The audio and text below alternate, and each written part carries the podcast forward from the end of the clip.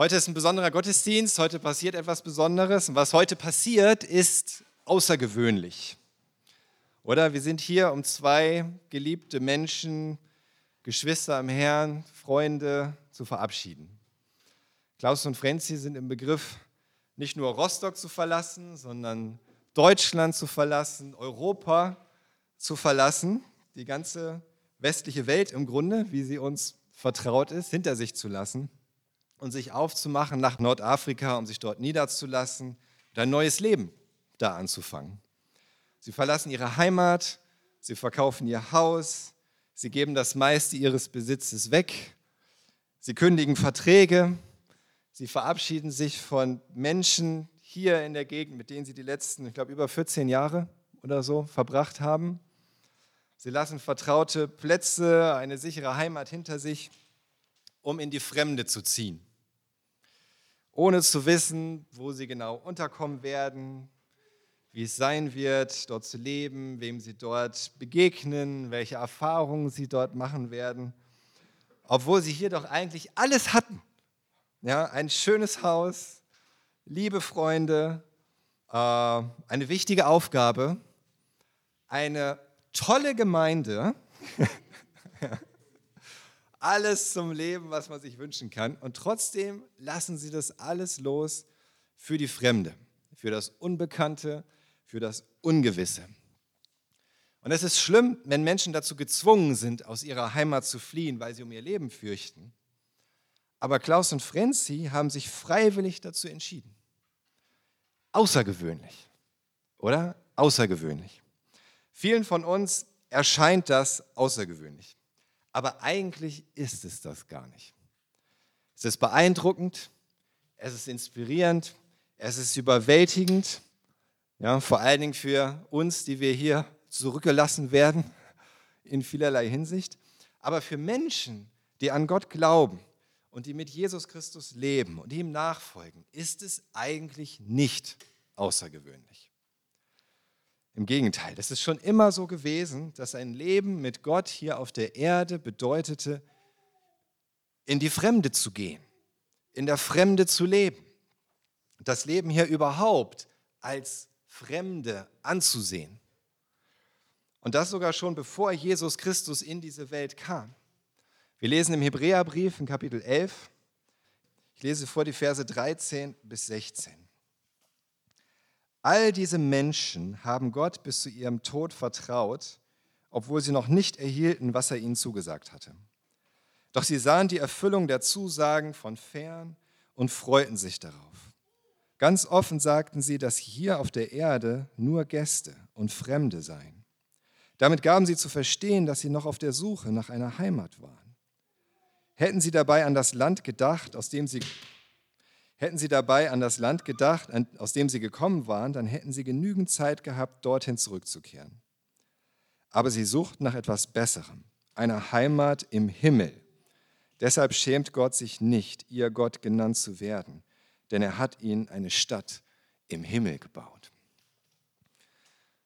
Es geht hier los in Vers 13. All diese Menschen haben Gott bis zu ihrem Tod vertraut, obwohl sie noch nicht erhielten, was er ihnen zugesagt hatte. Doch sie sahen die Erfüllung der Zusagen von fern und freuten sich darauf. Ganz offen sagten sie, dass sie hier auf der Erde nur Gäste und Fremde seien.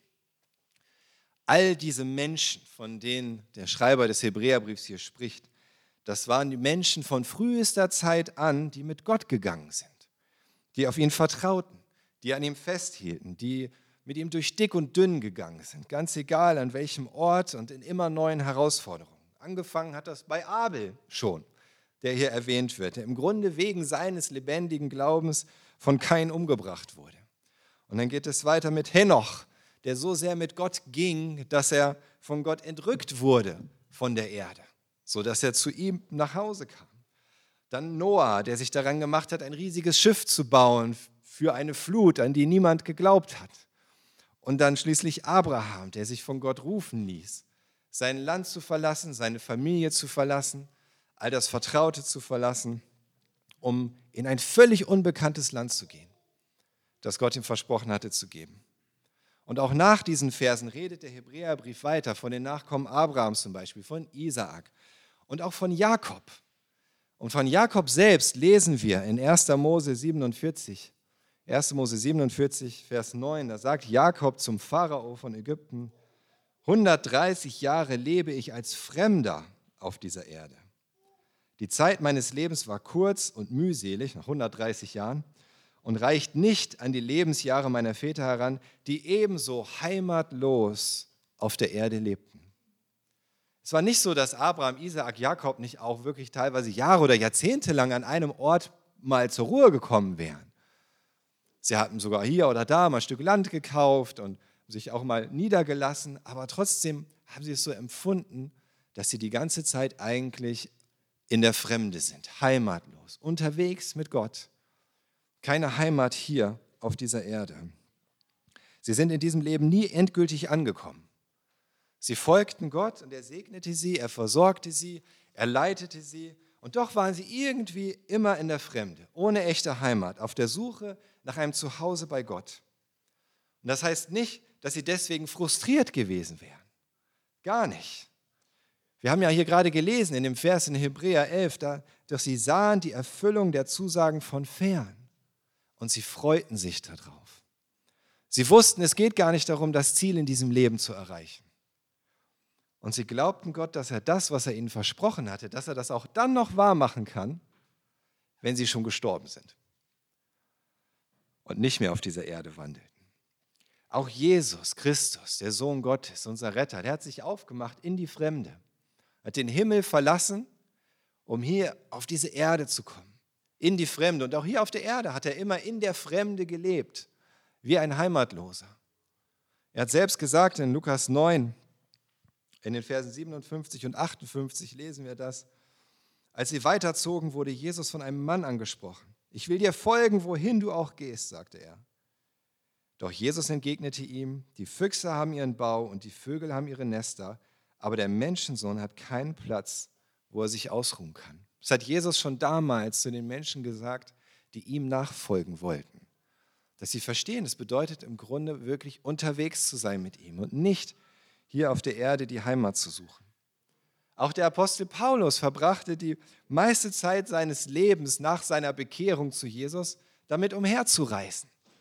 An alte und immer wieder neue Stellen im römischen Reich. Immer unterwegs mit Jesus. Und das ist nicht nur bei den Glaubensmännern und Glaubensfrauen des Alten Testaments so, dass es zu einem Leben mit Gott gehört, in der Fremde unterwegs zu sein. Und das muss nicht immer Fremde bedeuten, eigentliche Fremde, so wie wirklich wegziehen. Das heißt, etwas Neues, etwas Neues wagen, sich von Gott herausrufen und herausfordern zu lassen. Schritte zu gehen aus der Komfortzone hinaus.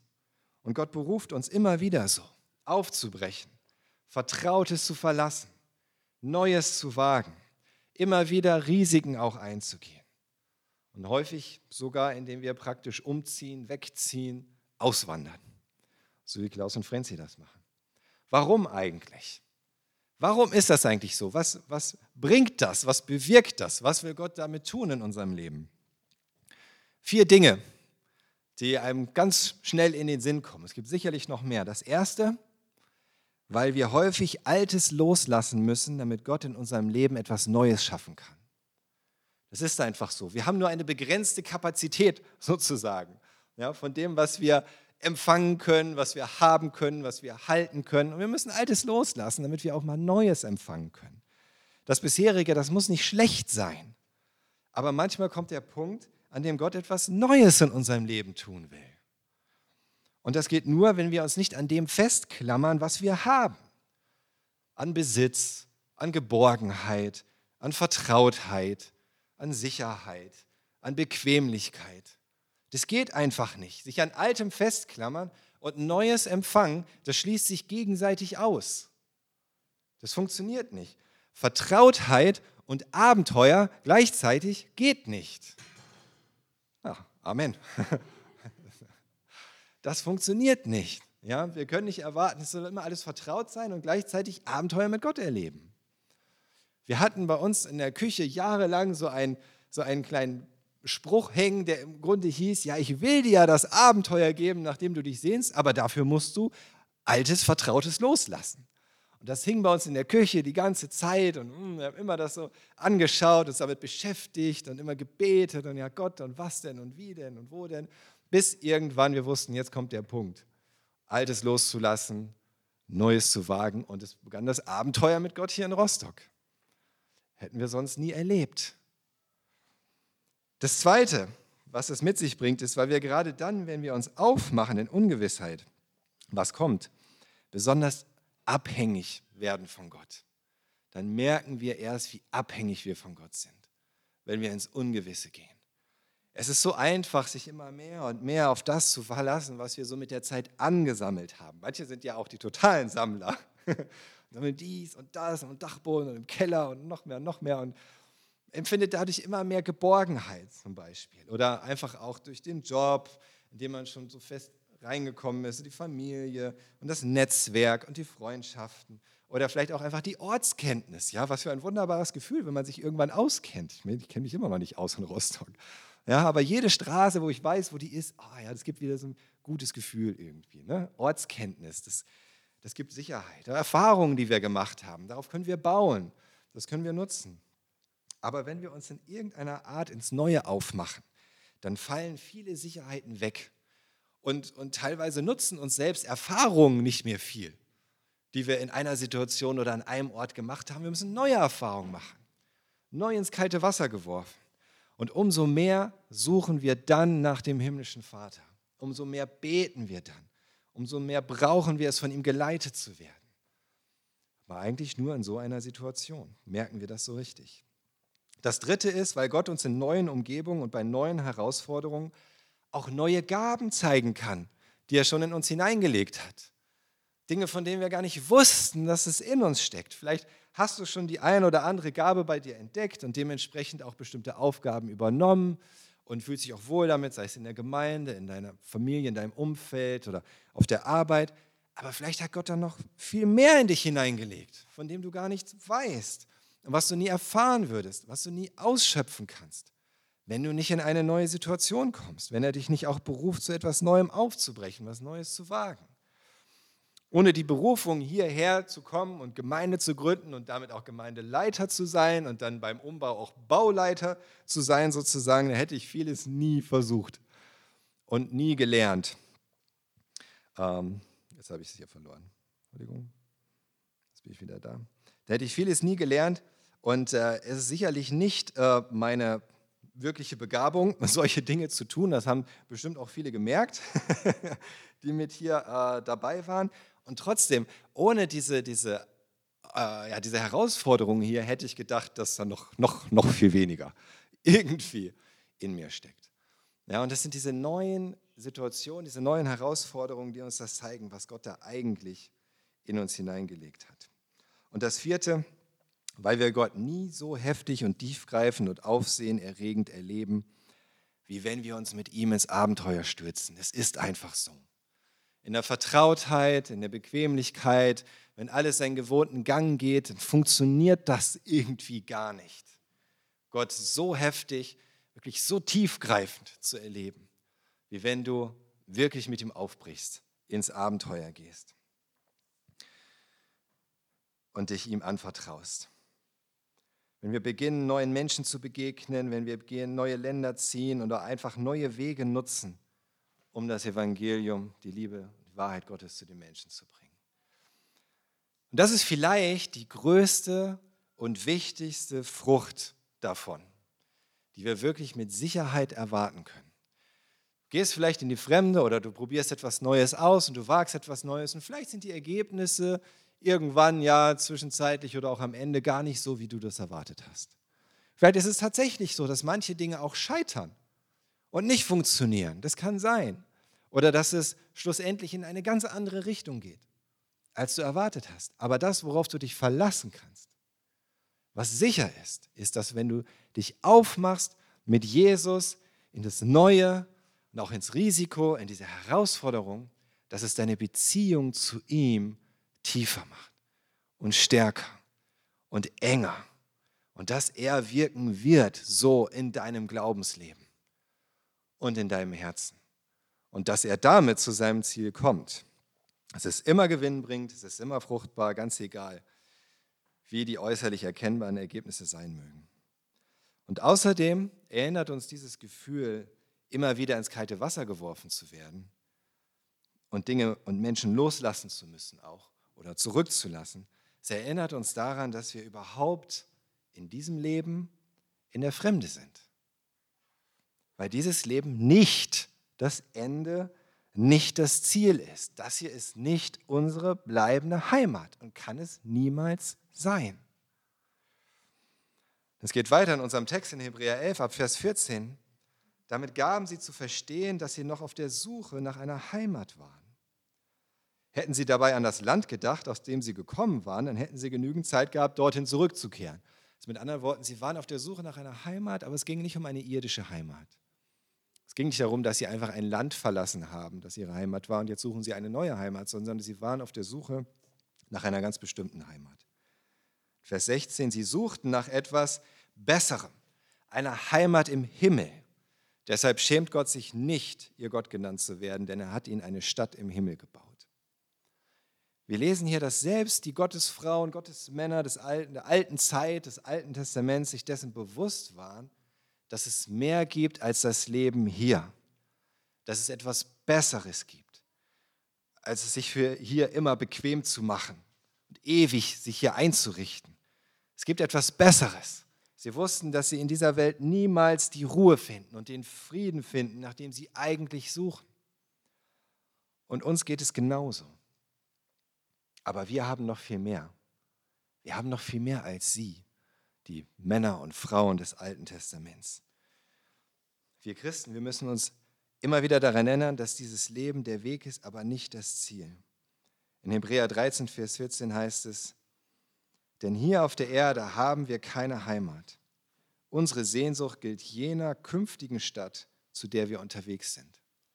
Wir haben eine künftige Stadt, zu der wir unterwegs sind. Und als Christen wissen wir das umso mehr, dass wir diese Perspektive haben über dieses Leben hinaus, dass es weitergeht nach dem Tod, dass etwas kommt, was noch viel größer ist und besser als das hier. Jesus hat gesagt, wir sind hier in der Welt, aber wir gehören nicht zu der Welt. Und selbst für die, die zu dieser Welt gehören, die nicht mit Gott unterwegs sind.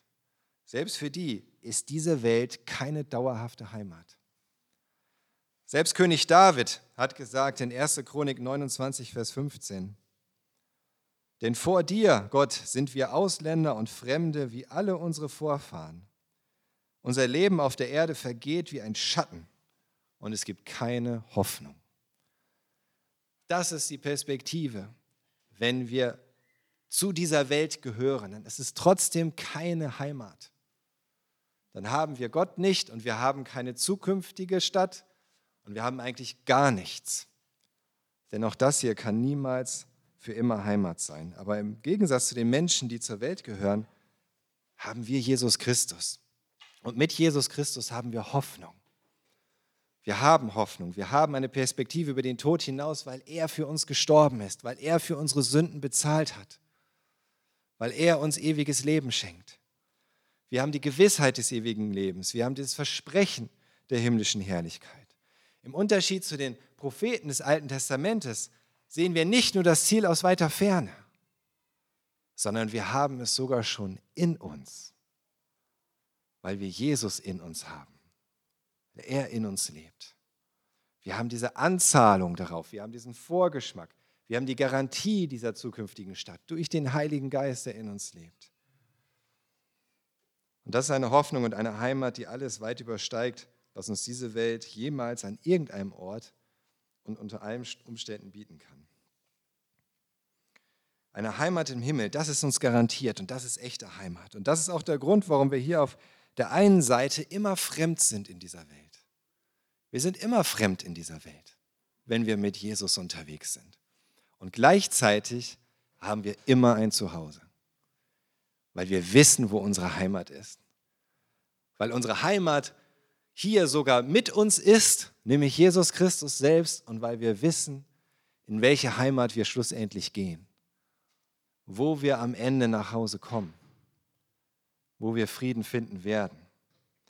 Wenn das also so ist, wie wir das jetzt gerade alles gesehen haben, wenn wir mit Jesus zu etwas Neuem aufbrechen und dann ihn und das, was er in unserem Leben tun will, wenn wir es dann besonders erleben und wenn wir ohnehin wissen, dass wir hier in dieser Welt im Grunde eigentlich immer in der Fremde sind und gar nicht bleiben können und keine dauerhafte Heimat haben, warum sollte es dann so außergewöhnlich sein für uns, wenn Klaus und Frenzi sich rufen lassen von Jesus in die Fremde?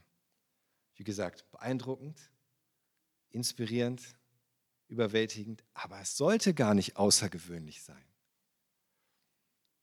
Ich habe mal die Geschichte gehört von einem Mann, der ähnlich wie Klaus und Frenzi im Ausland unterwegs war und auch Jesus dienen wollte da und anderen Menschen helfen und dann wieder zurück war in seiner aussendenden Gemeinde auf Heimaturlaub nennt sich das, so ja, und von dem Pastor dann, als er dann auf die Bühne gekommen ist, von dem Pastor vorgestellt wurde, so sinngemäß mit den Worten, schaut ihn euch an, dieser Mann ist da draußen unterwegs, damit wir es nicht sein müssen. Und ich möchte, dass ihr in der Kollekte ganz viel für ihn spendet, sonst bete ich, dass eure Kinder später von Gott daraus geschickt werden. Wow. Das ist die ganz falsche Sichtweise. Und ich hoffe, dass ihr Klaus und Frenzi nicht als abschreckendes Beispiel seht oder einfach nur froh seid, dass sie gehen, damit ihr nicht gehen müsst, sondern ich hoffe, dass ihr sie als Vorbild seht, als Inspiration, als Motivation. Auch selbst Gott zu fragen, Gott, was hast du eigentlich in meinem Leben vor? Gibt es etwas Neues, das ich wagen soll? Gibt es etwas Altes, das ich loslassen muss? Wie kann ich dir noch mehr vertrauen? Wie kann ich ganz abhängig von dir leben? Denn wir müssen uns das merken, nichts in dieser Welt bleibt für immer. Und niemand bleibt für immer in dieser Welt. Nichts in dieser Welt bleibt für immer und niemand bleibt für immer in dieser Welt. Alles vergeht und auch wir werden irgendwann gehen. Aber dann lass uns doch schon jetzt mit Jesus unterwegs sein und mit ihm überall dahin gehen, wo er uns hinführen will. Dem, was er vorhat. Lass uns loslassen, uns in Gottes Hände legen und mit ihm diesen Weg gehen durch die Welt, auf dem Weg zu unserer bleibenden himmlischen Heimat und unserem Zuhause. Amen.